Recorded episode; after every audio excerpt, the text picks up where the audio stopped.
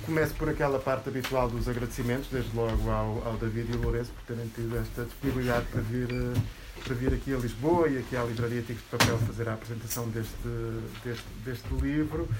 Um, também ao José Carvalhão Duarte, que se disponibilizou também para vir fazer uma espécie de introdução da apresentação do, do livro, e também à Paulo Godinho, evidentemente, que proporcionou estes contactos que permitiram depois fazermos aqui, organizar esta, esta sessão.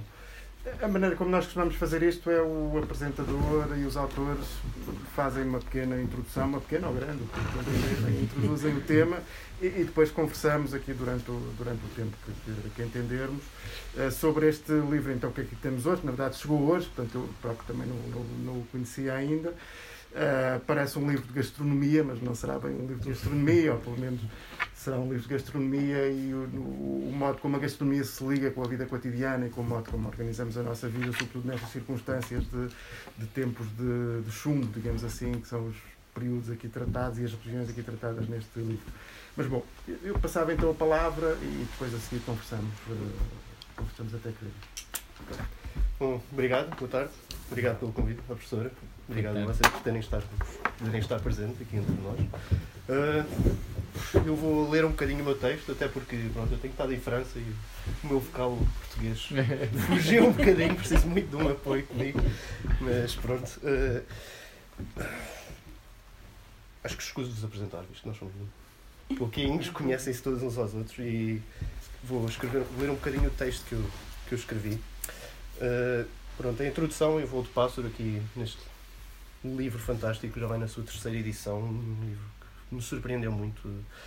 Que, pronto, eu comprei-o em França quando a professora me convidou, uh, li-o, como estava aqui a falar com o Lourenço, que é uma área que para mim não, não me é super familiar, porque os únicos estudos de alimentação que eu fiz foi sempre sobre a festa, então os momentos de excedente e não propriamente os momentos de falta. Uh, surpreendeu-me por ver que um livro de receitas na antropologia, uh, um livro que eu andava a ler também em França era o Anthropology's Cookbook, que talvez conheçam, um livro fantástico sobre a experiência dos antropólogos na cozinha. E acho importante refletir sobre a importância dos livros de cozinha e do livro de receitas, não só como livro de receitas, mas como um livro, não é? E vou ler uma, uma citação, um, uma introdução de um artigo que, que eu acho muito importante, de Arjuna Patra, que é uh, a construção de, das identidades nacionais a partir dos livros de cozinha. Vou ler em inglês, não se importam, porque eu não, não me sinto confortável a, a traduzir estas coisas. Mas, uh, cookbooks, uh, which usually belong to the humble literature of complex civilizations, tell unusual cultural tales. They combine the sturdy pragmatic virtues of all manuals with the vigorous pleasures of the literature of the senses. They reflect shifts in the boundaries of edibility, the properties of the culinary process, the vagaries of the market, and the structure of domestic ideologies. The existence of cookbooks presupposes not only some degree of literacy, but often an effort on the part of some variety of specialists to standardize the regime of the kitchen, to transmit culinary lore, and to publicize particular traditions guiding the journey of food from marketplace to kitchen to table. Insofar as cookbooks reflect the kind of technical and cultural elaboration we grace with the term cuisine, they are likely to be representations not only of structures of production and distribution and of social and cosmolo- cosmological schemes, but of classes and hierarchy. Their spread is an important sign of what Norbert Elias has called the civilizing process. The increased interest of historians and anthropologists in cookbooks should therefore come as no surprise. apesar deste livro, no seu título e nesta minha pequena introdução, uh, se apresentar como receituário, uh, não se limita a esta transmissão de conhecimentos técnicos e específicos nos modos de produção culinários, mas sim no seu, no seu papel de representação de esquemas culinários contextuais e históricos uh, e a representação de uma homenagem a todos aqueles que, em períodos de carência, fome e miséria, vertentes da Guerra Civil Espanhola, se adaptaram e subsistiram em busca das suas próprias Madalenas de Proust a partir de ingredientes, processos e sabores comparáveis no, um espelho daquilo que poderia ser a realidade e que não é como o, livro vos mostra quando lerem. Quando o pão era negro, quando a chicória era um café e a alfarroba o chocolate, as papas serviam para saciar o vazio. O pão, sempre o pão, que afirmava a refeição e que entra em tudo, citando o livro, entra no azeite, no gazpacho, no queijo, no vinho, no caldo, no presunto e mesmo no próprio pão. Este livro fala-nos todos esses sabores, dissimuladores da estranheza sensorial que a subsistência requer. Sabores que não devem ser vistos como sinónimos prazerosos, mas roubando a frase ao livro, como uma bricolagem eh, culinária, em que, apesar das lacunas, se fez um verdadeiro esforço para tentar manter o sentido e o significado culinário, reelaborando as refeições tradicionais de uma vida. Porque, apesar de ser possível falar da fome a partir de receitas, não devemos romantizar a falta, nem olhar para este livro como um modelo técnico. As receitas que este livro nos fala não tornam este livro um livro de receitas, mas sim uma compilação de testemunhos, um retrato histórico e um tesouro da memória e da identidade extremanha. Neste sentido, falar da fome serve para preencher um espaço que normalmente está já saciado pela festa e a abundância, como eu estou habituado, nos estudos culturalistas. Apesar dos esforços constantes da antropologia em correlacionar a estrutura social e a dimensão simbólica da, da comida, uma falha nas perspectivas e questões sobre a carência alimentar necessita ser preenchida. Dentro desta incerteza de respostas teóricas eh, e das variadas perspectivas sobre eh, as respostas culturais face aos momentos históricos de escassez alimentar, este livro apresenta-nos uma nova abordagem à pior crise alimentar da história da Espanha moderna e que correlaciona a comida, a nutrição e a resistência aos períodos pós-guerra e do advento do franquismo. Uh, após esta introdução que, que, vos apresenta um bocado, aos, aliás, no, no, livro, a introdução que vos apresenta os leitores aos motivos da fome, uh, podemos ler o livro de receitas, que não é, como quando nos sentamos à mesa no, no cotidiano. Uh, temos no início o pequeno almoço, o almoço e o jantar, que nos mostram como se comia, porque se comia desta forma e como, com quem, de que forma. Tudo isso. Uh, voltando ao pão, que eu acho que foi também por aí que a professora me convidou, foi por causa dos meus trabalhos sobre o pão.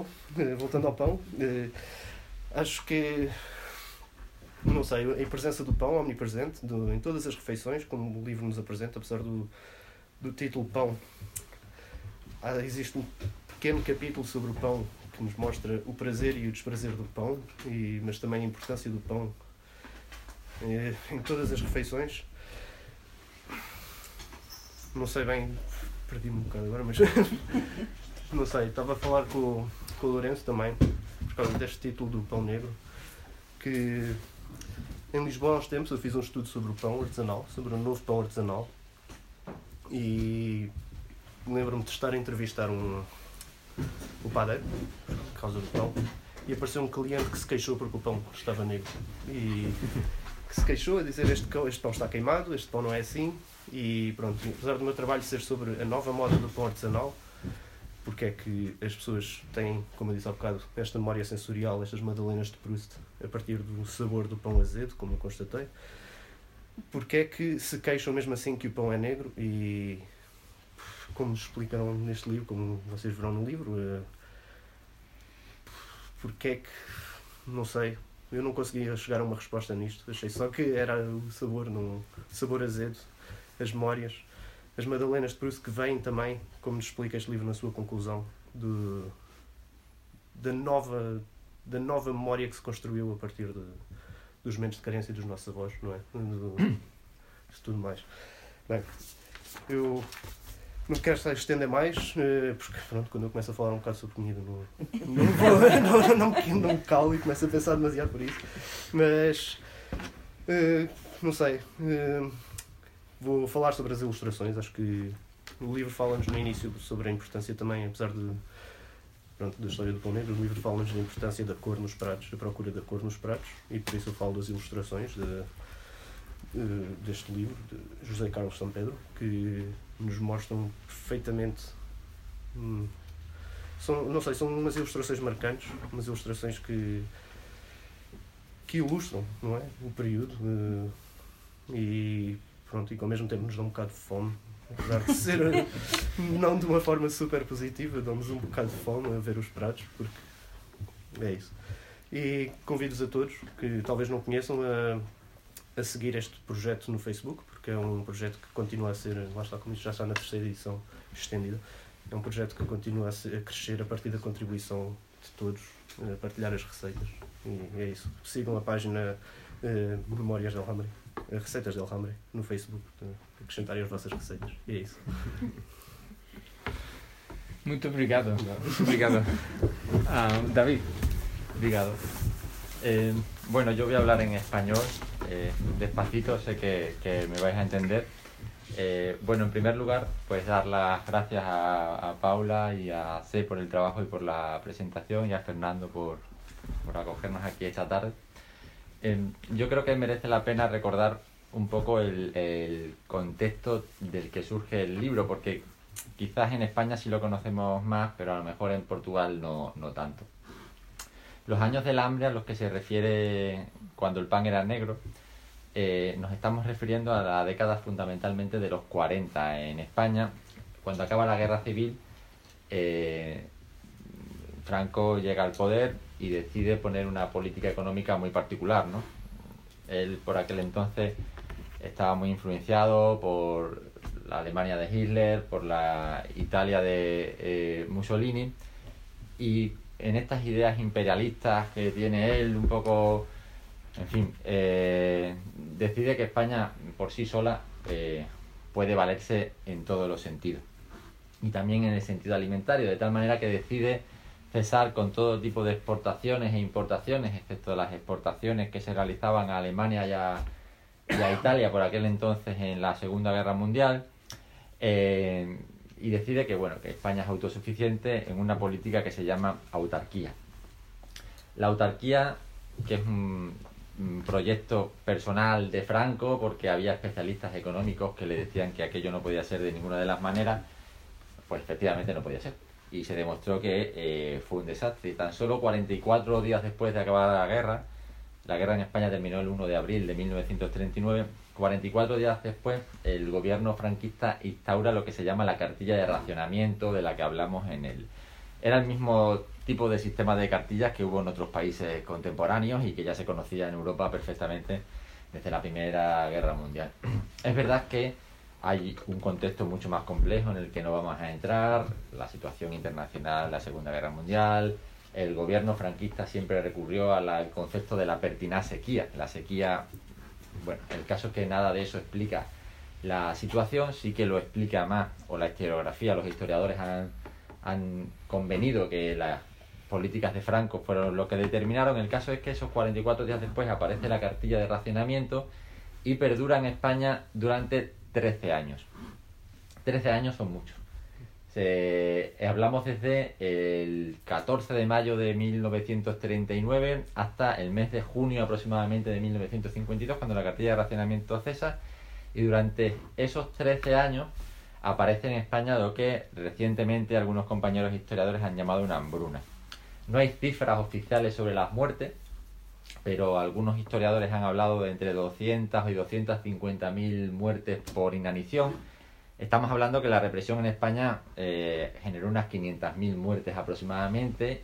Se calcula que entre 200 y 250 mil personas murieron de hambre.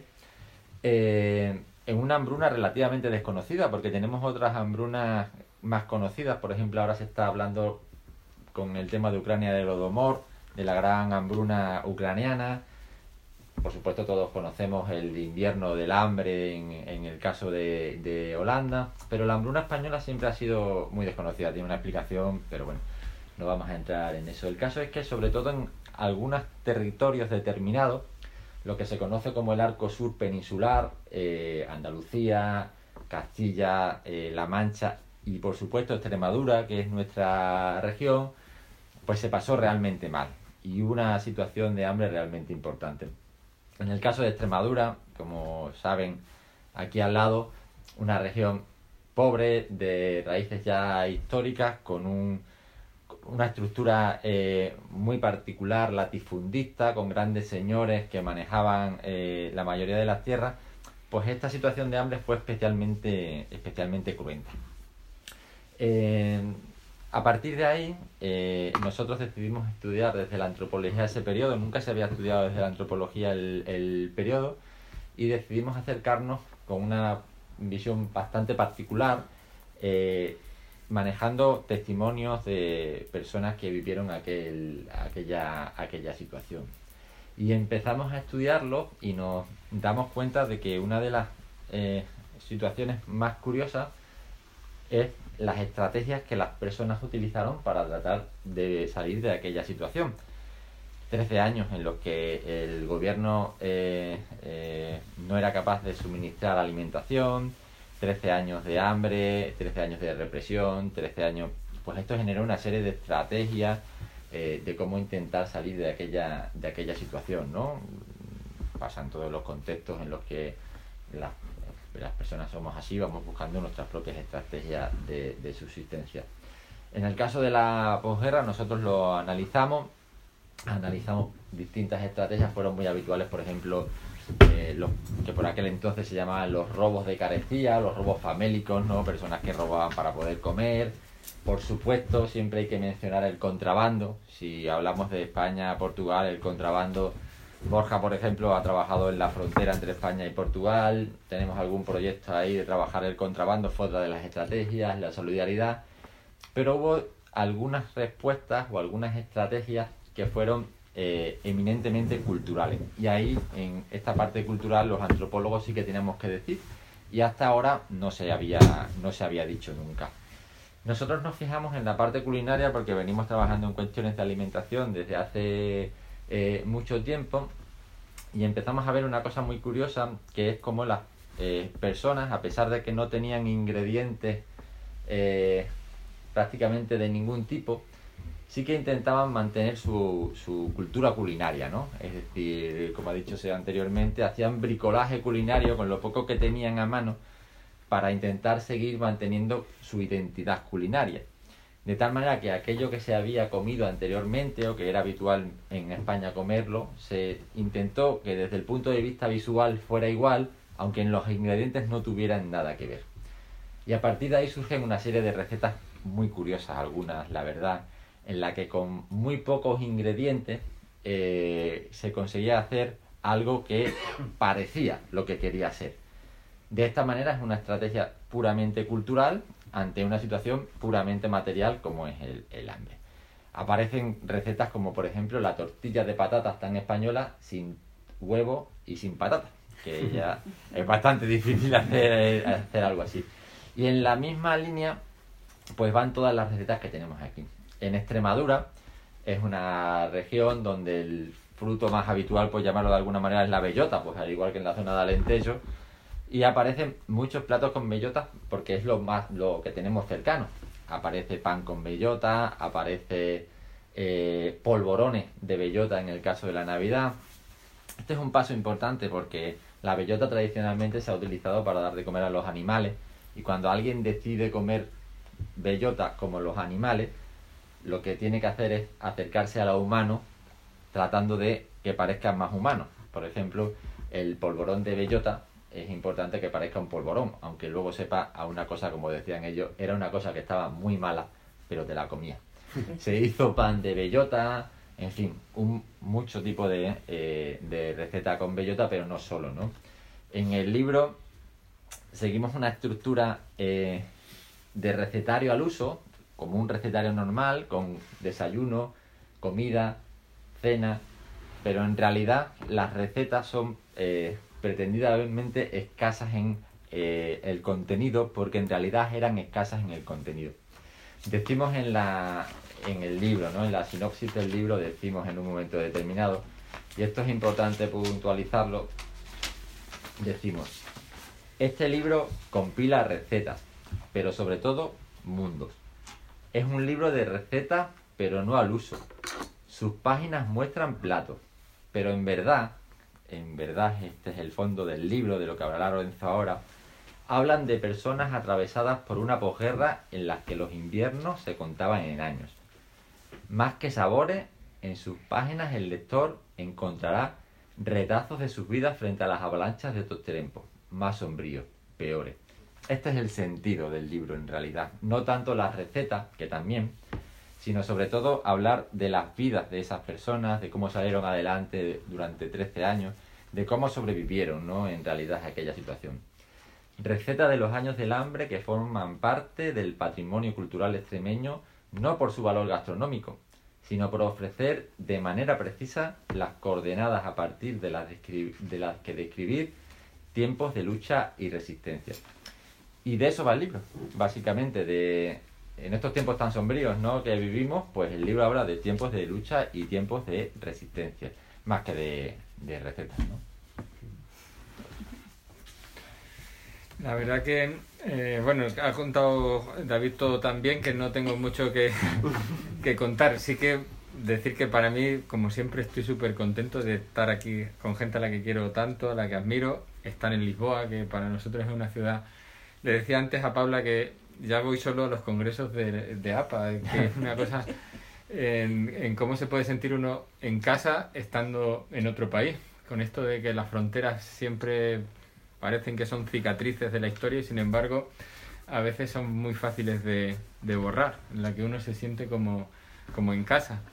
Es verdad lo que, lo que decía David, yo no puedo añadir mucho, pero voy a daros unos detalles que podamos conversar, a ver qué os parece, a ver si os gustan.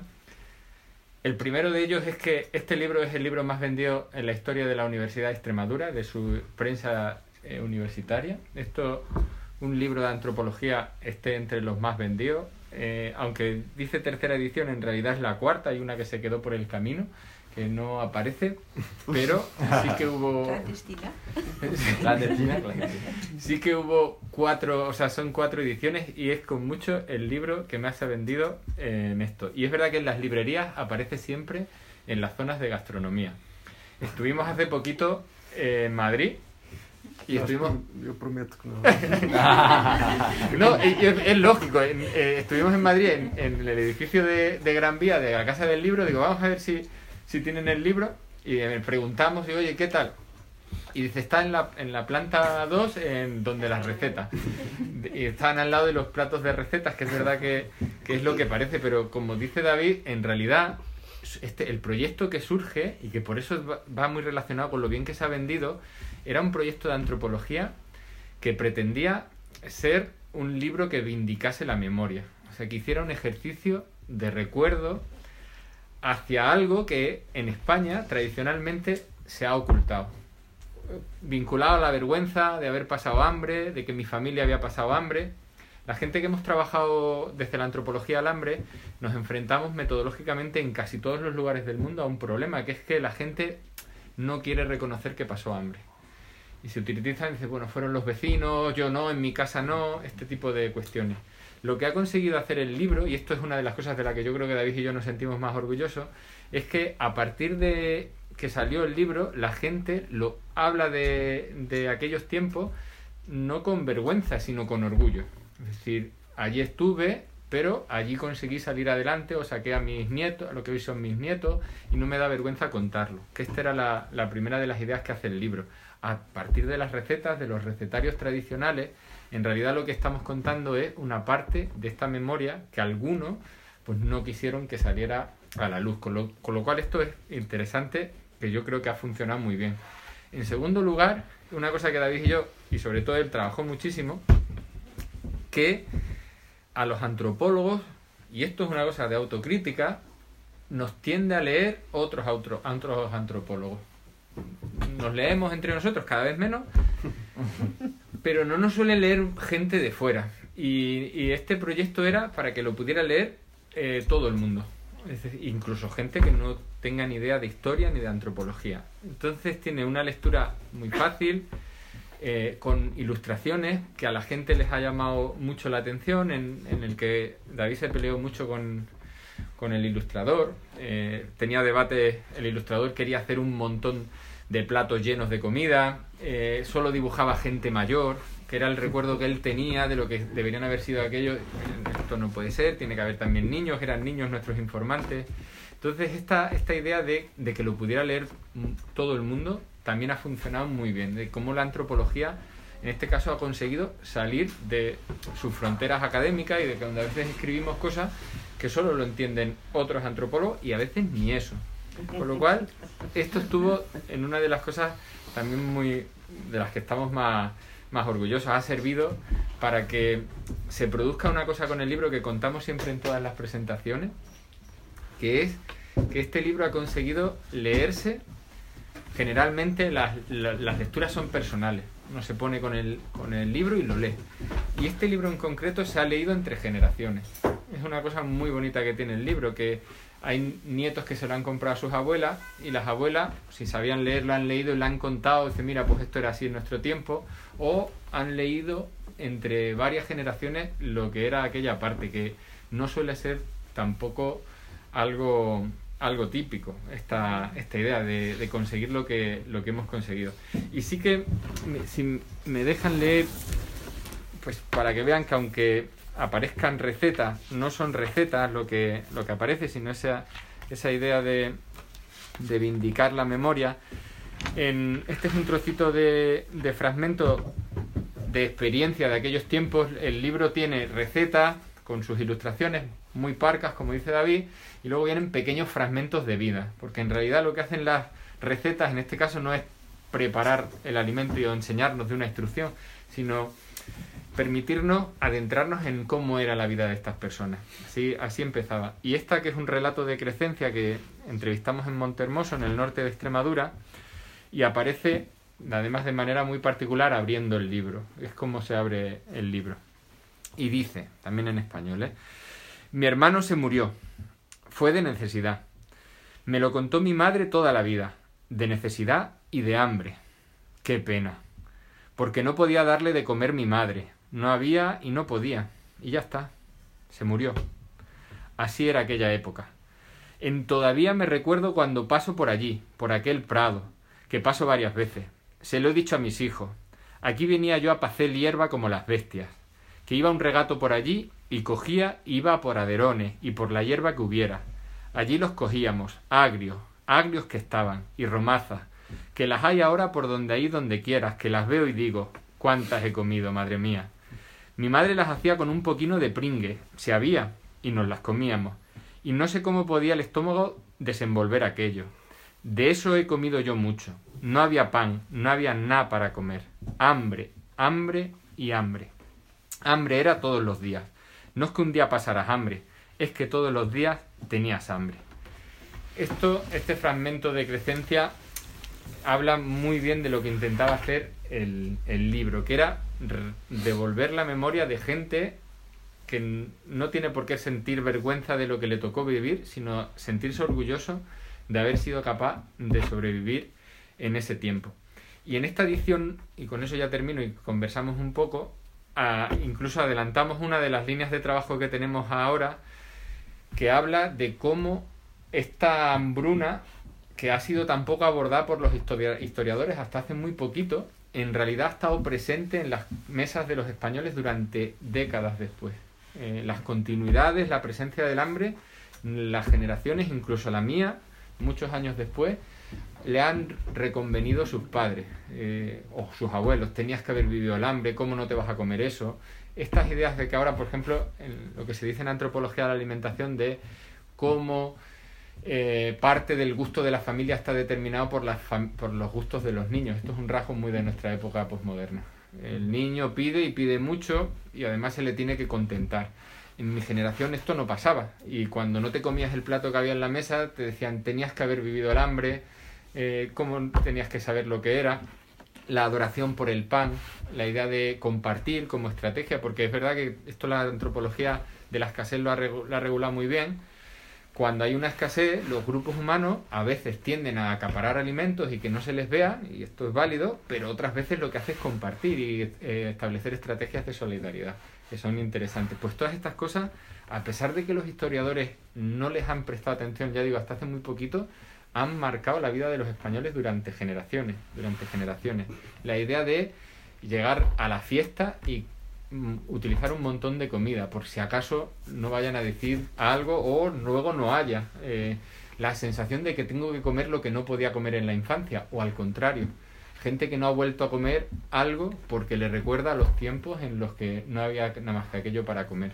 Todas estas cosas la- las intentamos hacer a través de un libro que se lee de verdad súper súper sencillo, pero que tiene detrás mucho más de lo que parecen las líneas. Para nosotros estamos muy contentos de, de poder aquí conversar eh, con amigos sobre, sobre el libro y esto que nos ha contado David, eh, seguramente esto también es un adelanto dentro de añito y medio. Lo mismo estamos aquí presentando un, un libro pero a nivel nacional, es decir, con no solo las recetas extremeñas, sino eh, un- una réplica de este libro con experiencias y recetas de todo el contexto de todo el contexto español, que es en lo que andamos trabajando ahora. Así que nada, muchísimas gracias por, Gracias. por acompañarnos.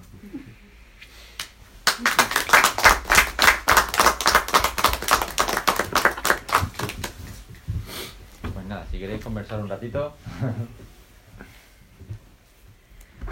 Bem, eu eh, devo dizer-vos que é, é com um gosto imenso que vos eh, eh, que, podemos ter-vos aqui em, em Lisboa a, a partilhar isto.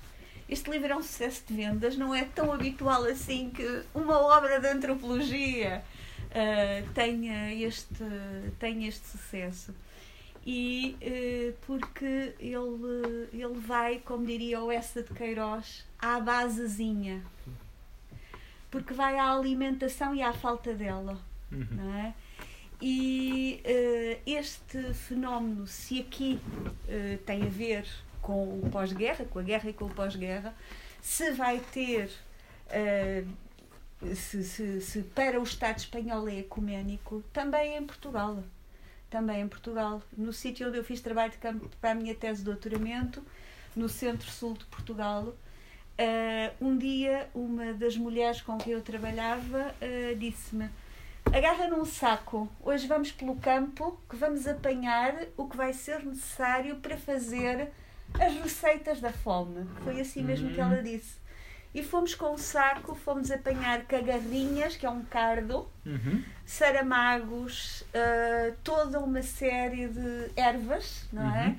Ah, e depois o exercício foi mostrarem-me como é que tudo aquilo era transformado para se tornar comestível, no limite dos limites, quando não havia mesmo nada, nada, nada para se pôr na mesa, punham-se os filhos a dormir com uma panela com água ao lume, dizendo-lhes dorme que a mãe está a começar a fazer a sopa e depois a corte. Não havia sopa nenhuma, é evidente. Uhum.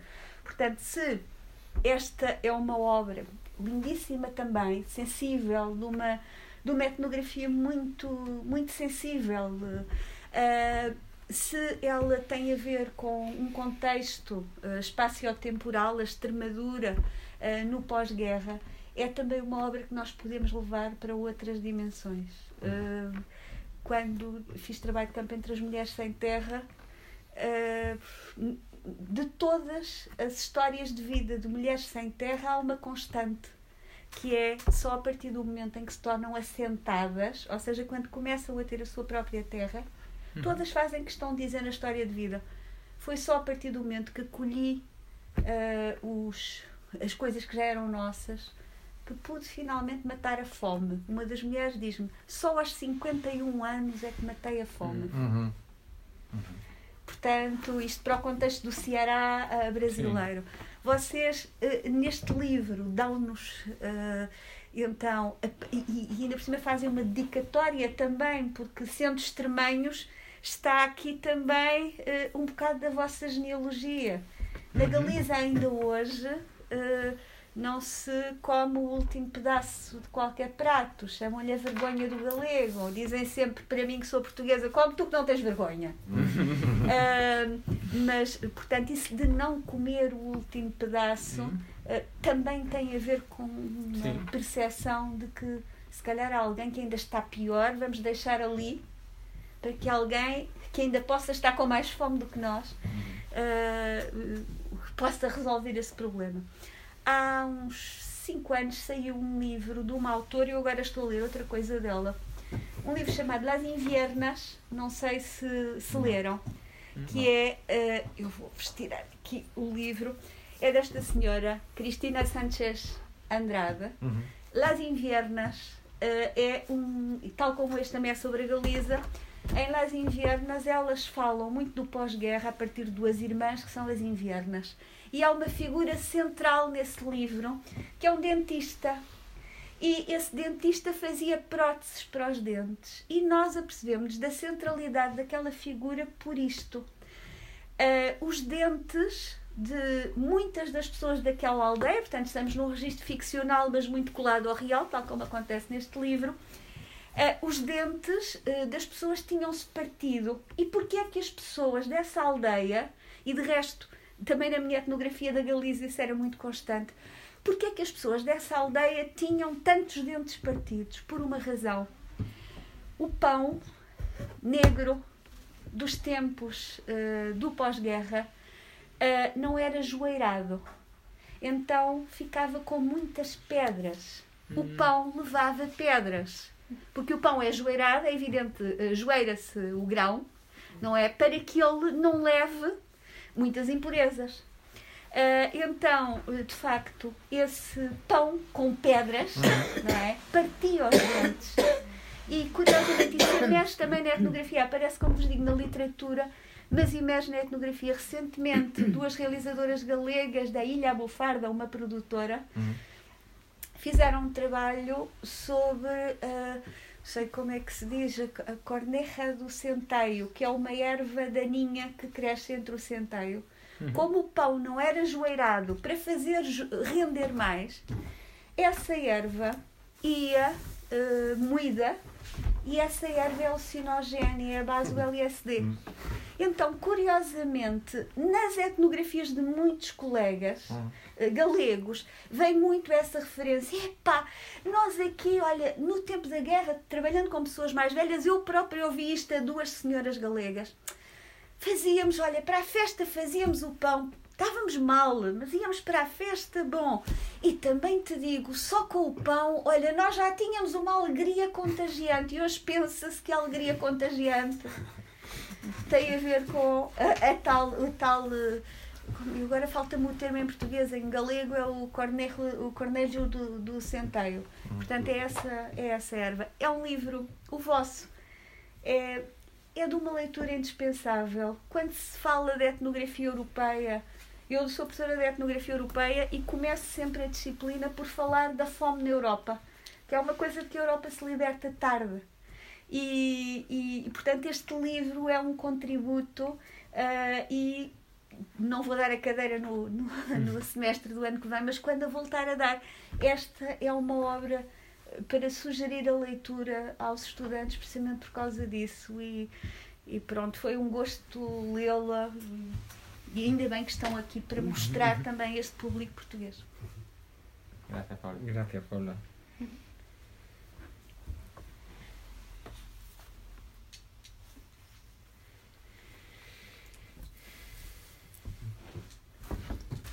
Eu, pronto, uma das questões que eu tinha aqui sobre o livro, apesar de tudo, apesar de me focar um bocado nesta ideia de receitas, eu, os livros de receitas que eu leio não, não são normalmente livros de receitas culinárias, são livros de receitas de histórias, não é? Como aquilo que vocês apresentam. Da mesma forma que aquele que falei ao início, do Anthropologist Cookbook, que apesar de partilhar receitas, não é o, a receita não é uma receita em si, não é, é isso que importa. Mas aqui, uma das coisas que me questiono sobre este livro é também, é uma coisa que eu vos queria perguntar, é sobre o que acham deste exoticismo que vem, tem vindo a aparecer sobre a receita do pobre, não é? A receita da falta, seja quando se vai às hamburguerias hoje em dia muito e se vêm as cascas que falam também aqui no vosso livro das cascas das batatas fritas que se romantizam também e que se são vendidas como a batata frita. Lembro-me que no meu primeiro, ano- no meu primeiro ano de antropologia foi uma das coisas que me fez quis, querer estudar a antropologia da alimentação. Foi uma conferência que, sobre as migas a subiu e a gourmetização das migas e como hoje em dia a, miga tornou-se um prato que pode ser vendido no restaurante como como um prato de excelência, não é? E isso pode ser tudo e mais alguma coisa. As sopas de balroegas também, que, que nós as vemos por Lisboa inteira, entre as calçadas, que também pode ser vendido como uma, uma grande coisa gastronómica e, e mesmo as miudezas no final, são o que são. Em, em Trás-os-Montes, quando a pessoa me mandou fazer o- um, um estudo, mandou-me, convidou-me a fazer um estudo sobre um pão, após a matança, eh, mataram um porco e tiraram-lhe as tiraram-lhe uma parte específica do coração do porco que disseram isto é o melhor. É o melhor e é a parte que ninguém come. E no entanto, isso hoje em dia há restaurantes aqui em Lisboa que vendem isso como sendo a melhor parte do, Uhum. do, do porco e, e a parte mais gourmetizada, não é? E como, como é que vocês abordam também isso? Ou será que se questionaram quando fizeram os vossos estudos? Este contraste entre o que era e como estas receitas mostram um período de escassez, mas que hoje em dia são gourmetizadas, não é? Sí, É ao contrário, obviamente. Sí, eh, estamos trabajando ahora con ese proceso. Es una de las ideas que salió a partir de- del libro, de cómo se está gourmetizando algunas de estas prácticas. Tradicionalmente, desde Bourdieu nos enseñó que los procesos eran en contrario, que las clases bajas intentaban imitar a las de las clases altas y las clases altas se acababan distinguiendo y huyendo hacia, otro, hacia otros contextos. En el proceso actual este sí que se está viendo es un proceso bastante complejo porque no solo con lo nuestro se da en muchos campos. O sea, una parte del, del turismo, hay una parte del turismo gastronómico actual que va a probar comida mm, gourmet, pero hay una parte del turismo que también va a comer como comen los pobres en muchos de los sitios donde se come. Yo quiero probar esto que, que han probado, este tipo de comida, que en realidad eh, no quieren la comida, quieren la- contar la experiencia de que han comido ese tipo de cuestiones. Eh, otro ejemplo sería, por ejemplo, con las mondas de patatas que han pasado a un montón de restaurantes. De hecho, hay que decir que esto es una cosa muy particular de las propias historias que va acumulando el libro en estos años. La presentación del libro, David, la gran presentación que se hizo, se hizo con en un sitio eh, con la Junta de Extremadura, la organización, el- las instituciones regionales se encargaron de la presentación del libro. Acudió el consejero, una, el político, un montón, y se contrató a un cocinero para que hiciera las recetas. O sea, el- se hizo un show cooking en el que se pudieran cocinar la- las recetas.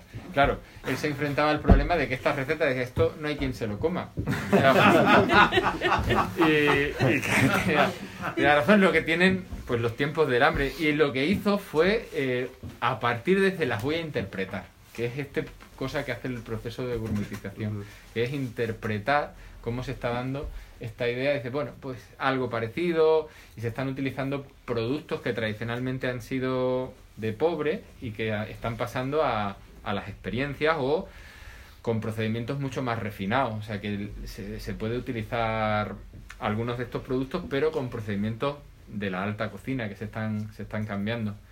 Eh, Borja, David y yo estamos trabajando en Extremadura la reconversión simbólica de la patatera, que es un producto del cerdo, de la matanza, tradicionalmente lo más popular, que se quedaba en la familia eh, porque solo tenía grasa, y patata y pimentón.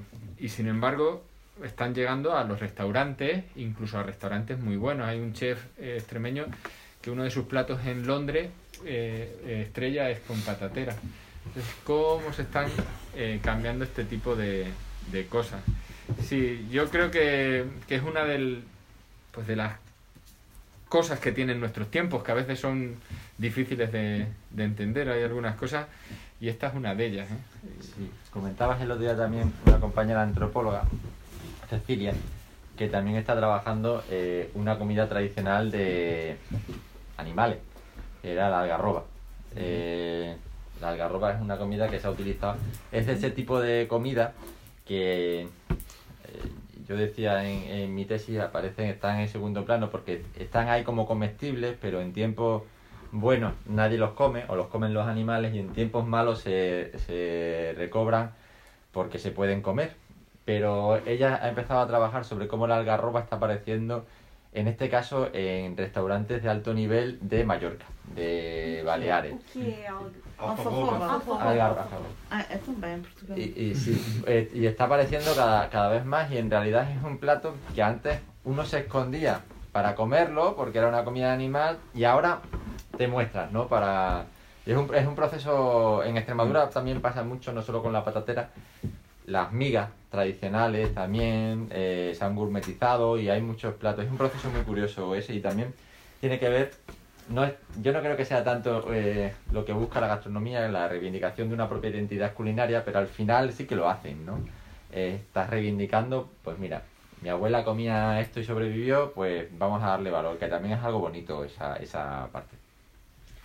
El libro tenía una dificultad que nosotros intentamos que no apareciera mucho, aunque es verdad que aparece, y que tiene que ver con, eh, no sé cuál sería el término, pero sí que va cercano a la exotización, la idea de, de quedarse en el detalle. en algunas personas que aguantaron hambre, como en todos los lugares del mundo, como a- la etnografía en esto ha sido bastante clara, ante la presión del hambre y de la muerte, las fronteras de lo que se considera comestible para un humano se amplían y a veces llegan a niveles eh, terribles.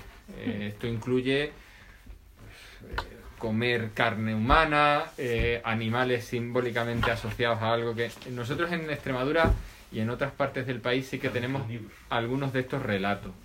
El problema de, de incluirlos o no incluirlos es que a veces es muy sencillo quedarse solo con esa parte, que es una, una parte peligrosa. A veces este, este libro, que es muy sencillo de leer, no es tan sencillo de escribir, porque a veces uno tiene que ser consciente del el impacto que tiene lo que escribe cuando no es interpretado dentro de lo que los marcos que se tienen que, entender. Por ejemplo, en una cosa que pasó en mi pueblo, eh, esto me lo ha contado mi padre, que era un- como informante privilegiado, y no era en esta época, fue un poquito después, pero todavía estamos en los 50, donde eh, una, un padre de una familia de mi pueblo, de un pueblecito cerca del centro de Extremadura, desentierra un cerdo que había estado, los dueños lo habían matado, lo habían tirado porque tenía triquina, tenía triquinosis. Y la familia va y le lo saca y dice, esto no pasa nada. Con tan mala, tan mala suerte que de tres muchachos se mueren dos. Acaban muriendo eh, con esto. Y ha pasado este caso durante... mi padre, su padre se lo contó mi abuelo y él me lo contó a mí y se ha formado parte de una identidad casi de lo que fueron aquellos tiempos. Eh, estos casos pasaron, de gente que superó lo normal ante cierta presión. Pero mm, en, el, en el libro se recogen de manera casi testimonial. No era lo que queríamos contar, porque para contar eso necesitamos conversarlo. Cuando uno escribe hay cosas que ya, no las, que ya las pierde de cómo son interpretadas. Y a veces esa reflexión es necesaria hacia qué queremos contar. Era una idea de reivindicar sin vergüenza. Y esto el libro lo consigue bastante bien con, con estas recetas, eh, creo yo. ¿eh? Dice una, una cita respecto de esto de comer otras cosas. Una compañera, Isabel González de Turmo, dice, eh, por, por apuntar la idea, el hambre ensancha, por desgracia de quienes lo han padecido, aquello que se considera comestible. Y es verdad que cuando el hambre aprieta, uno acaba comiendo casi cualquier cosa. Y el casi es importante porque eh, no siempre es cualquier cosa, es casi cualquier cosa. Mm. Sí. Isabel. Posso fazer? Ah, Tinham, tinham, tinham uma pergunta que, que, que vai muito na, na direção do que estávamos agora aqui a falar e da forma como o Lourenço explicou hum, a sensibilidade de, de, de apresentar algumas, algumas eh, histórias que são só conhecidas por interposta pessoa e, portanto, na verdade não se podem, e também de as tirar do contexto e de as colocar noutros contextos. E eu ia exatamente, a pergunta que eu tinha antes até de ouvir o que estávamos a falar era exatamente se vocês tinham incluído algumas receitas em que as pessoas, para além de ervas do campo e para além de fazerem os tais passeios, como a Paula também disse, de, eh, de recolher determinadas plantas eh, que nascem eh, selvagens, que não são cultivadas, eh, se também eh, havia alguma referência a comer animais selvagens, sendo que isso podem ser lagartixas ou insetos ou, ou- ou- eu ouvi eh, quando, na década de 80 pessoas que disseram eu comi eu comi um texugo que tinha que estava na beira da estrada não sei, nunca nunca nunca me mataram mas foi por acaso encontrei Sim. pronto nunca eh, e também se comiam ouriços cacheiros e até explicavam de uma maneira verdadeiramente preparavam. horrível Isso como se onde? preparavam Onde? Desculpa. eh, na, na beira, na beira litoral, mas os ouriços eram só os alentejanos que faziam. Eu, eu conheço um caso parecido em que saltou a barreira daquilo que era considerado aceitável, passando-se a comer raposa. ¿A comer? Zorro. Ah, Zorro. Que es, bueno, que viene a ser un perro. realidad. Es un É perro. um canídeo, sim. Es un canillo. Ujú. E, e isso entre os montes. Os montes nos anos 40. Portanto, essa era, era um 40, bocadinho na 50 minha, e- era um bocadinho na, na senda de que, além das pessoas dizerem, porque aí ah, imagino que há mais resistência da parte dos informantes de dizerem que comeram esses animais. As pessoas que me contavam diziam sempre que eram outros, por exemplo, os ouriços eram sempre os alentejanos, e os que me disseram eu comi texugo, mas eu não matei o texugo, estava na beira da estrada, morto, e eu, pronto, aquela coisa. Ah, por outro lado, lembrei-me, até acho que já comentei com o David isso há algum tempo atrás e depois nunca, eu, eu própria nunca, nunca aprofundei nada. Há uns anos atrás, uma amiga minha, da sua biblioteca de casa, mostrou-me um livro que se chamava A Cozinha dos Ganhões. Não sei se vocês conhecem esse livro.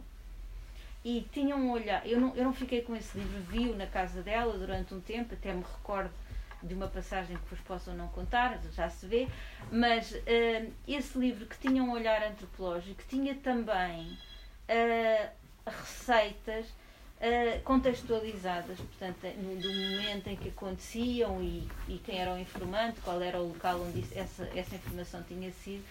Um, e tinha, tinha também muito tinha também muito esta imagem de que uh, se fazia pão, porque o pão era a base da alimentação, sem, sem cereal. Portanto, se fazia pão Uhum. de várias coisas, Uhum. de lotas, etc, etc. Há uma passagem nesse livro que está logo no princípio, porque, como eu vos disse, eu não tenho esse livro, vi uma, uma vez, acho que é um livro relativamente raro, acho que se chama A Cozinha dos Ganhões, e, eh, e que era acerca da carne, e mais uma vez, porque não havia carne, não havia proteína, e então emprestava-se a carne. É uma, uma descrição muito impressionante, que era as pessoas que conseguiam comprar um bocado de carne, um bocado de toucinho, um bocado de carne, emprestavam a carne para fazer o caldo e depois a carne voltava à pessoa que emprestava. Ah, o que é uma coisa, ah, não sei se vocês têm alguma história idêntica, mas essa história está narrada nesse. Sobre, en el libro no aparece animales porque no eran usuales, pero sí que hay, sí que hay historias de, de uso eh, y además con algunos saltos. Por ejemplo, en una etnografía que hizo a finales de los 90 Julián López en algunos pueblos de Badajoz, eh, a él le llamó la atención monasterio, se seguía consumiendo erizo. En, los bares eh, lo podías pedir y le enseñaban cómo se preparaba la receta, la obligatoriedad de hervirlo vivo para poder luego retirar la- las picos, las púas. Y, y se ha comido lagarto en esta zona con, con bastante frecuencia.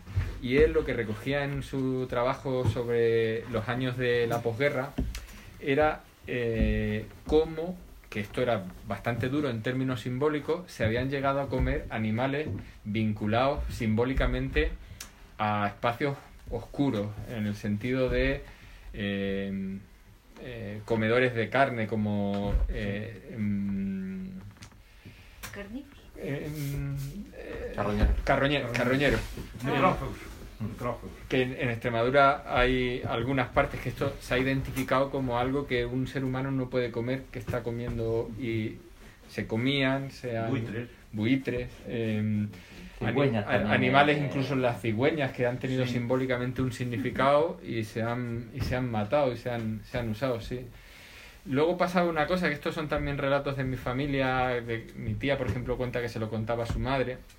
En la Extremadura de los 40 y de los 50, que esto es una cosa interesante, una compañera de David eh, nos ha mandado recetas, recetarios de la misma época, pero de gente que sí que era o que estaba en una posición social alta. Los recetarios de, de una parte pequeña de la población no eran este tipo. O sea, había poco comida, pero como suele pasar, hay gente que, habiendo poca comida, tiene acceso a ella.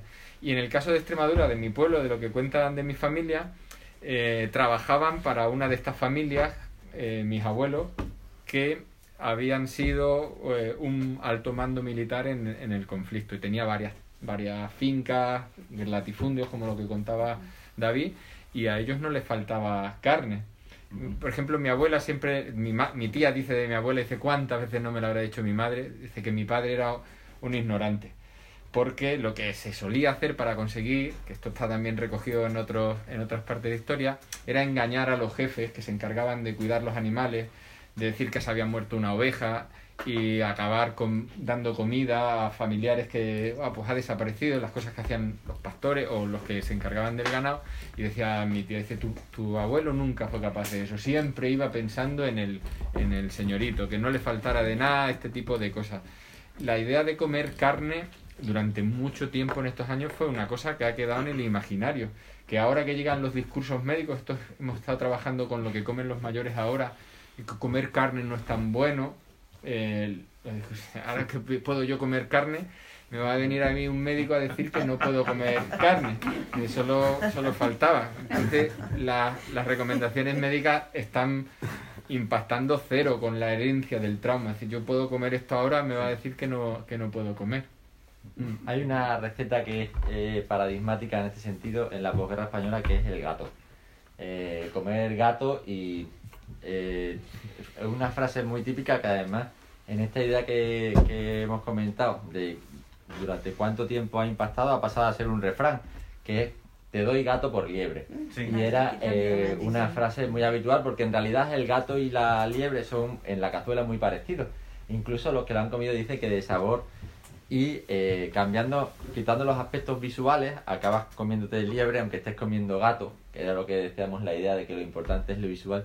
Es curioso porque yo trabajé mucho con los periódicos de la época y había eh, eh, en algunos periódicos había eh, veterinarios del régimen que enseñaban a distinguir gato por liebre, por liebre y decía que no te den gato por liebre y decía cómo tienes que ver pues el hueso tal es de esta manera Sí. pero era un ejemplo y los relatos ya más abajo de la gente corriente decían es que gatos por la calle no había, desaparecían, ¿no? Es como ahora que desaparece el aceite de los supermercados, pues, pues a- eh, por aquel entonces eran los, los gatos. Hay ejemplos de eso. Cigüeñas también, algún ejemplo sí que... Um caso, que eu, um caso que eu conheço por memória familiar, porque eu tenho família em Espanha, é o consumo de gaivota tentado, mas que não prospera porque toda a gente que, que experimenta não diz que o sabor é uma coisa completamente, completamente impensável e, e repugnante. Mas tentou-se comer gaivota na, na Galiza e nos Açores. Sim, e na Madeira também, as cagarras, ah, ah, que são uns, eh, são uns pássaros aquáticos, umas Uhum, aves uhum, aquáticas uhum. semelhantes às gaivotas, são um pouco diferentes. Uhum. Te posso dar um nome em latim se queres, não vou amassar ninguém.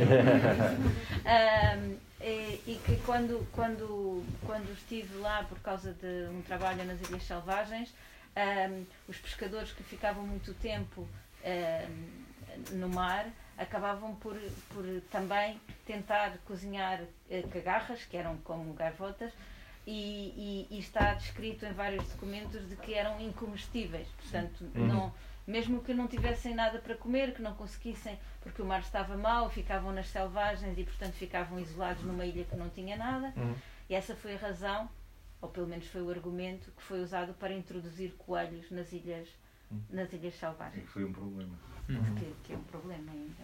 Agora, essa história de que eu falei há bocado, eh, conheço por família de, um, de um- de uma pessoa amiga eh, o consumo de facto de, de raposa em, em Trás-os-Montes, nos anos 40, e que se prolongou até a década de 50, bem entrada, e que alguns caçadores mais velhos ainda praticariam, quase em regime de culto, para iniciados num círculo restrito até os anos 80. Portanto, o consumo de raposa eh, carne de raposa, que é um canídeo, não é?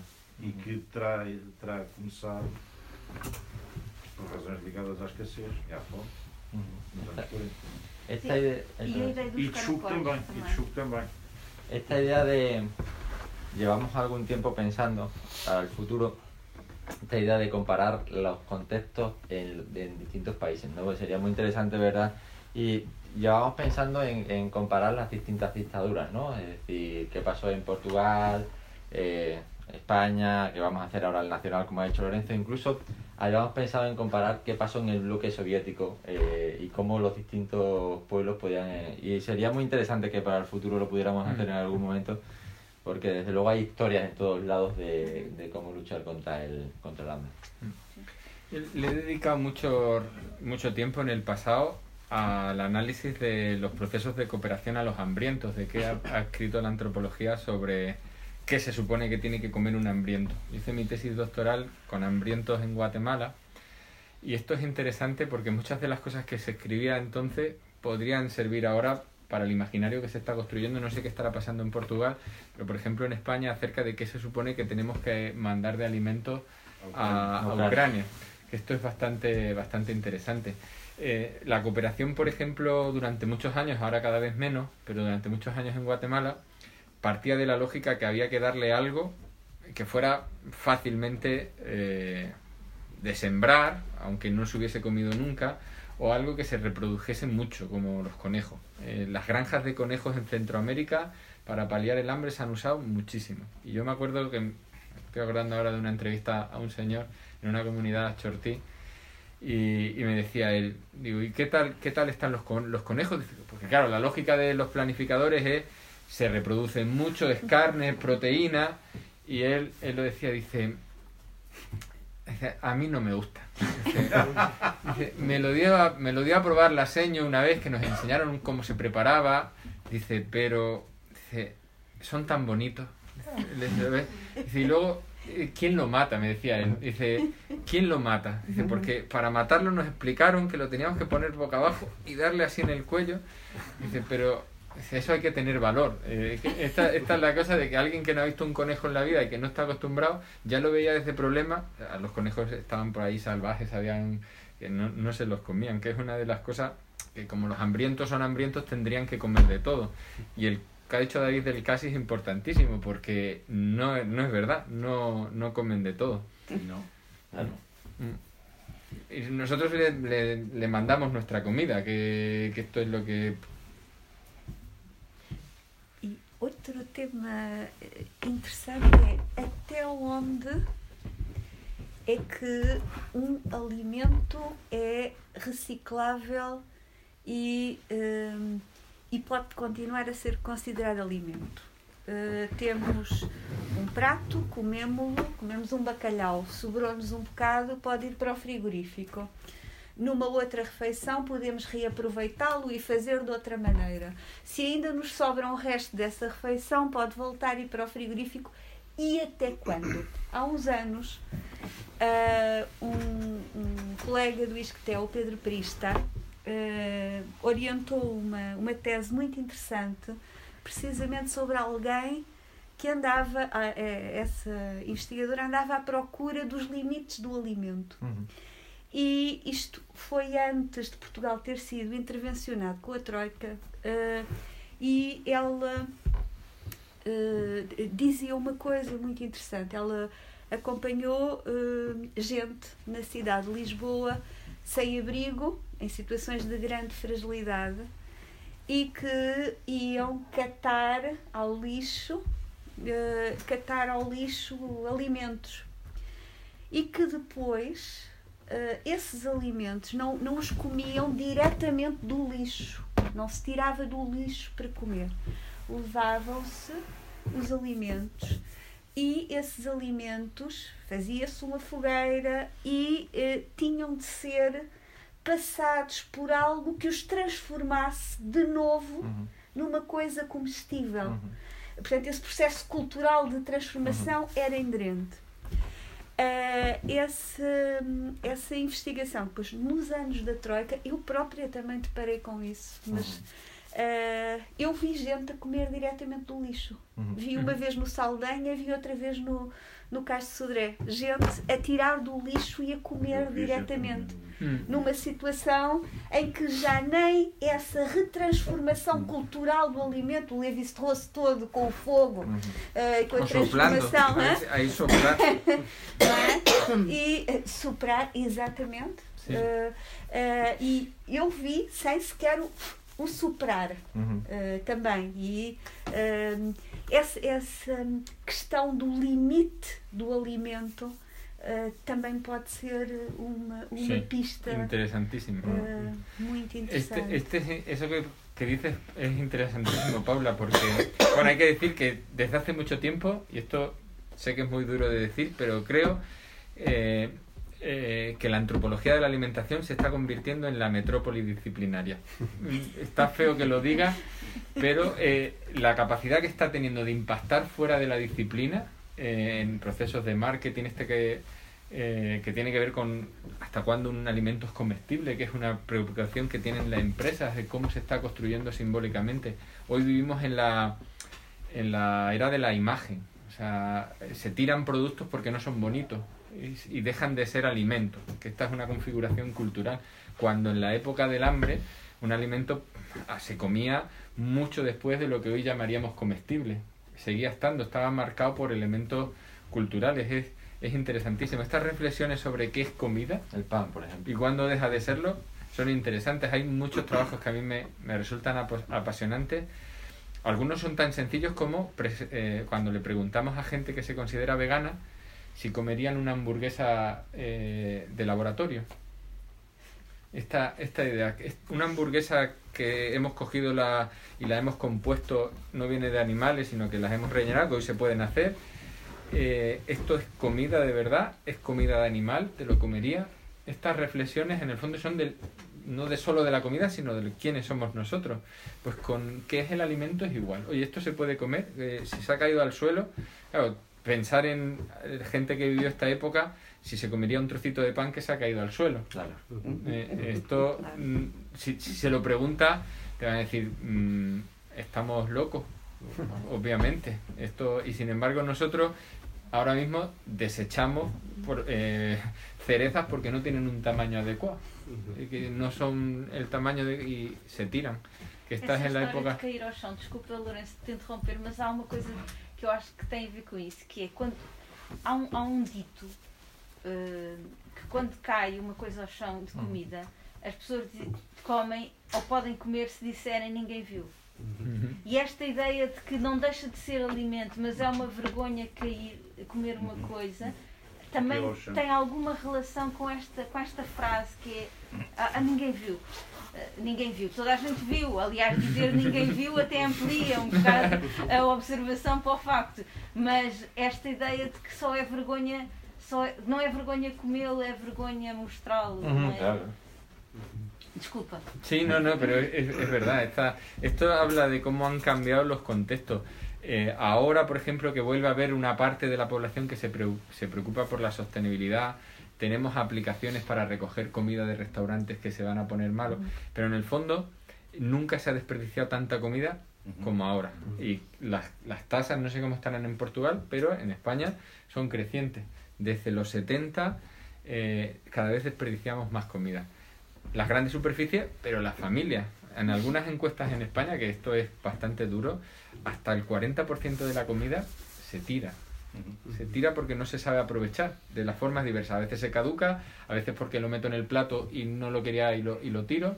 Que esto es una cosa de las continuidades de la herencia del hambre.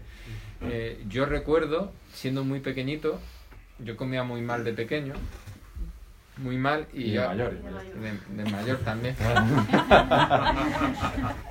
Pero de mayor un poco menos mal. Y entonces mi, mi madre o mi abuela me ponía algo en el plato que no me gustaba y hace- podría tener cinco años, no, no más, ¿eh? cuando se empieza así la, la memoria, cinco o siete años. Y cuando no se daban cuenta, yo me las apañaba y ya no podía más y lo tiraba. Iba a la basura, lo tiraba y le- que no se me viera que no me había comido los últimos lentejas o las últimas cosas.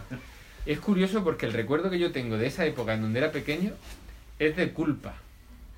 Y esto es de cómo un niño que tiene siete años ha interiorizado la culpa que tiene que ver cómo la memoria de la herencia de, de la posguerra se traduce en emociones como la culpa. O sea que te han enseñado que la comida no se tira, que esto es un valor que hay que tirar. Y lo vemos mucho con las nuevas generaciones. Esto lo contaba a modo de anécdota, pero es uno de los rasgos actuales. La comida de que se come en casa está en algún autor ha hablado de la tiranía de la infancia, de que es el niño el que dice lo que hay que comer en casa. Y, o se hacen varios platos, porque hay que contentar a todo el mundo. Esto nunca ha pasado. En España se comía lo que había y la mejor comida era para el que traía el dinero a casa en esta relación de, de por contribución. Pero que sean los niños los que se lleven lo- la más parte es una cosa nueva. Y, y habla de que estamos perdiendo la memoria. Eu penso que tenho uma memória que é mais ou menos semelhante a essa, mas com uma pequena diferença. Eu vivi a minha infância com os meus avós, que era uma típica família alentejana que veio do Alentejo no final dos anos 50 para os arredores de Lisboa, num contexto de miséria eh, enorme, à procura de trabalho, enfim. E a minha infância, no final dos anos 70 início dos anos 80, hum, é muito marcada por essa imagem da alimentação dos meus avós, que era de facto muito a alimentação que eles tinham do período mais de, de maior pobreza, quer, quer no Alentejo, quer já depois, eh, já depois aqui em Lisboa. Lembro, por exemplo, a minha avó comia muito pouco, comia quase nada.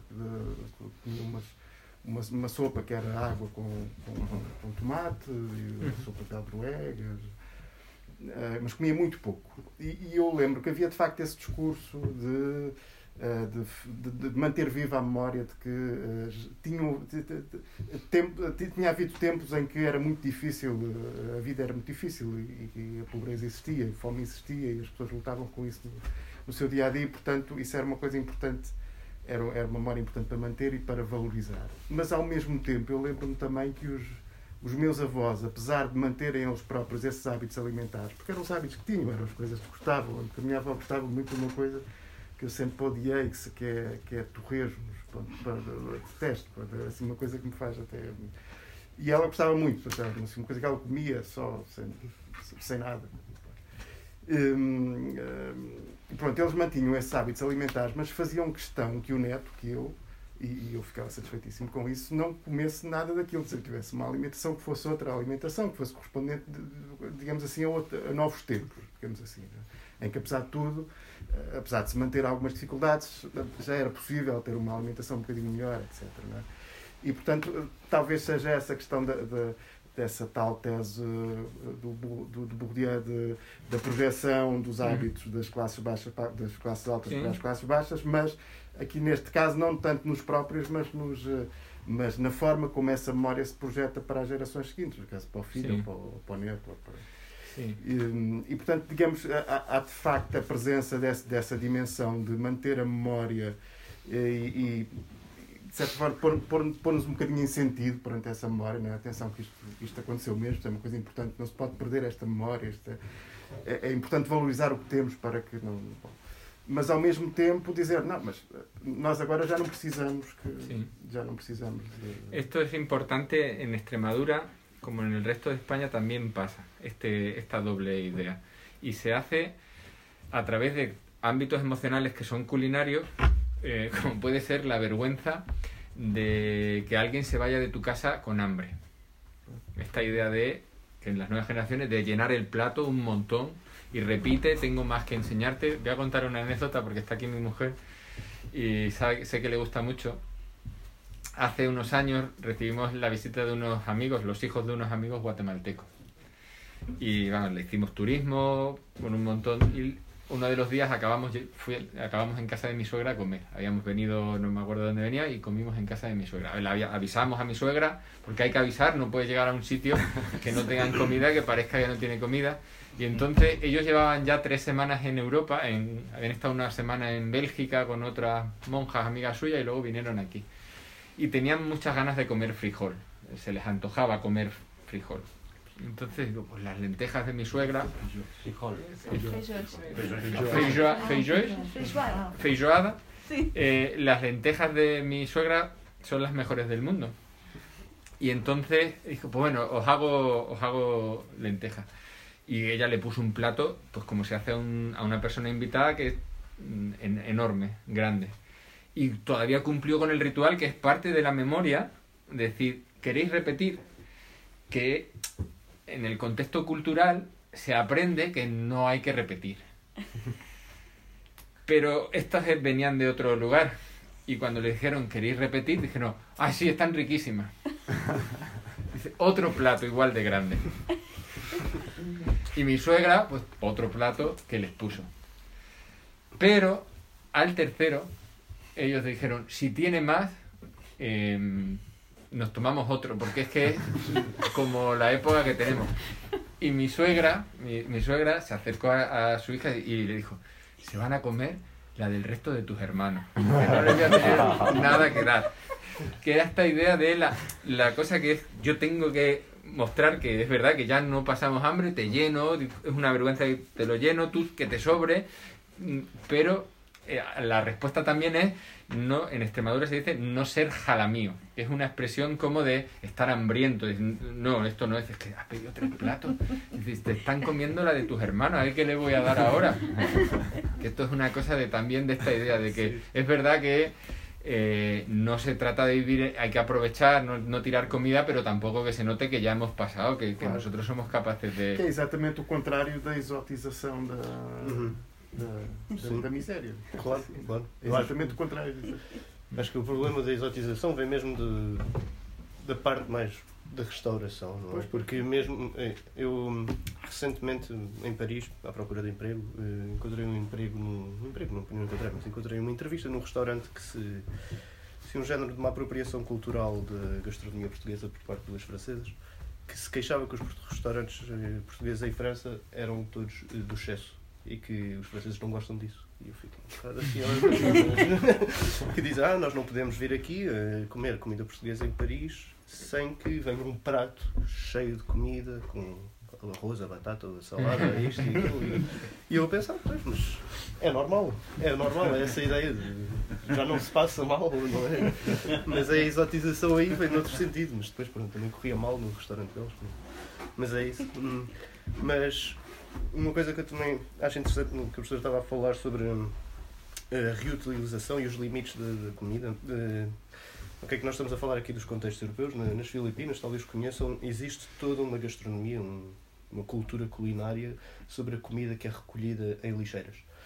Que no final, quando se vê um prato preparado, é um prato que parece fantástico, mas que se começa a fazer a viagem de onde veio essa comida e vê-se mesmo pessoas a- à procura de ossos ruidinhos e qual deles ainda tem um bocadinho de carne que poderá ser aproveitado. E aí eu questiono também sobre, não sei, sobre esses limites que é a importância do visual. O vosso livro fala isso no final, como hoje em dia estamos muito na época do, do visual na comida e como o visual também esconde a miséria, não é? E, e é isso. é- Eu penso no, no- no- na primeira quarentena, a mesma coisa quando começou a faltar alguma coisa no início, as pessoas pronto, estavam em casa. E no- na internet, há muita. Pronto, no Instagram, especialmente, começou-se a, falar tudo sobre esta ideia de reaproveitamento, reaproveitamento alimentar e como isso voltou à voga, pelo, seja as cascas de, de- de todos os legumes que se usam podem se guardar no congelador, porque no final da semana vai-se fazer um grande caldo com isso, não é? E em, em França também eh, surpreendeu-me que, apesar de estarmos ao pé de, de- do mar, num grande mercado que existia em Rennes, eh, ninguém aproveitava os ossos e as cabeças e tudo do peixe. Ninguém aproveitava. Eu era o único que ia para lá e os peixeiros ficavam muito, muito contentes que alguém viesse com um balde. Eles vinham lá com um balde de 5 quilos, coisa assim do género, e davam cabeças e cabeças de peixe. E isso vem muito da nossa cultura de reaproveitamento, não é? Mas não sei também de que forma é que, como vocês dizem, como as mesas também agora são muito ditadas pela criança, né? de que forma é que estas transmissões de receituário de aproveitamento também se poderão perder um dia, não é? Ou se poderão reaproveitar outro dia quando falta, é? pelas redes sociais ainda por cima. É isso, não sei se depararam também neste, na vossa pesquisa com, com isso, a transmissão das receitas, não só para vós, mas entre famílias, eh, livros de receitas que vão ser partilhados entre netos e bisnetos, talvez, e tudo mais. Hay, hay un proyecto que ha resultado interesantísimo, que es el del Facebook, de cómo, eh, esto es curiosísimo, eh, cómo en vez de lo que hacen los antropólogos, que ir al campo a por los datos, le llegan a uno a la etnografía. Eh, ahora está un poquillo más parado, pero en los primeros meses era impresionante de gente que conversaba eh, su propia experiencia como si fuera una entrevista en, el, en este ámbito. Estaban compartiendo, era, era una cosa Y gente joven, claro, o Sí. sea, que le preguntaba a sus abuelos y hablaba a sus abuelos y ellos lo transmitían, ¿no? Uma outra pista que também pode ser interessante é a transformação em alimento. Bem, de resto, o que vocês diziam ambos ah, também já vem nesse sentido. A transformação em alimento de algo que antes não era um alimento. Uhum. E ah, lembro uma raiz da mandioca que, se comida imediatamente, é venenosa e mata. Mas se passar sete dias a ser cozinhada, enlumbrando, dá. Isto tornou-se neste momento nas tais transformações alimentares. é, é um prato emblematizado para vários sítios do, do Brasil, portanto, isto era um prato indígena, dá uma coisa chamada a maniçoba. Uhum. A maniçoba é então ah, ah, essa raiz com a mandioca que fica ah, durante sete dias a cozinhar. Era uma comida indígena, na floresta não falta, não falta obviamente madeira, ficava a cozinhar longamente. Se consumido antes, matava. Sete dias a ser cozido Uh, transforma aquilo num grande alimento. Aquilo era consumido mais ou menos como papa. Neste momento é consumido como um cozido com carnes, com enchidos uh, e, portanto, obviamente já é emblematizado para certos sítios. Uh, Diz-se, "Pá, isto é um prato indígena. Não. Foi uh, à partida. Mas esta transformação do que não é de todo alimento, pelo contrário, é um veneno. Uh, no que é alimento, é das coisas mais épicas do saber humano, porque foi preciso experimentar muito e com muita morte até chegar a esse, a, a esse conhecimento, não é? A maniçoba é um exercício de, de, de saber eh, fantástico. E muito saborosa, devo dizer-vos. Este, en, en el omnívoro, él explica em, este francés, el, eh, Fischler, cuenta eh, la divergencia cultural e individual en la que se ha abordado esa cuestión. Eh, frente a las culturas y los individuos optimistas y lanzados que han decidido ahí hay comida, frente a las culturas y los optimistas que han dicho ahí hay veneno. Y en ese tránsito intermedio se sitúa el surgimiento de la cultura, que tiene que ver a partir de, de la alimentación, pero como tú bien dices, eh, con mucho sufrimiento de algunos. Y algunos que han fallado. algunos que- O caso dos cogumelos é paradigmático, não é? Como é que, se identifica, como é que as pessoas identificam os comestíveis dos outros? É porque alguém é? Y luego Eh, prueba, los que, somos conservadores nos dicen que comemos mal. Pues, pues no, porque yo veo el plato y digo, puede ser veneno. Entonces voy con temeroso a lo que puedo comer o lo que no. Me ha gustado mucho la idea de qué se considera alimento. Nunca lo había pensado así, eh, en articular la reflexión a partir de hasta cuándo se considera alimento. No solo el qué, sino hasta el cuándo. Que esto es interesantísimo. Interesantísimo, porque las culturas de precariedad lo que hacen es aumentarlo. En el caso del pan, por ejemplo, de cómo los usos que se le ha dado al pan, otro día y otro día. En España, por ejemplo, había incluso la bolsa del pan, que ya no la hay, que era donde se mantenía el pan durante días y días y días. Y consistía en hacer recetas para darle otra vida al pan. De ahí salen las migas, de ahí salen las sopas de pan, y otro día el pan, de ahí salen las torrijas típicas, otro día el pan y otro día el pan. ¿Hasta cuándo es comestible el pan? Esto, por ejemplo, ahora un trocito de... Estoy pensando en algún alimento que tenga mo en una de las partes de, del alimento. Ahora lo que se recomienda es, eso se tira porque microscópicamente está todo contaminado. Eh, en la época, no solo en la posguerra, mucho después, eso era cortar y, y, y se comía y seguía siendo alimento. Que esto es, es muy interesante, ¿eh? esta, esta me, me gusta mucho eso para pensarlo.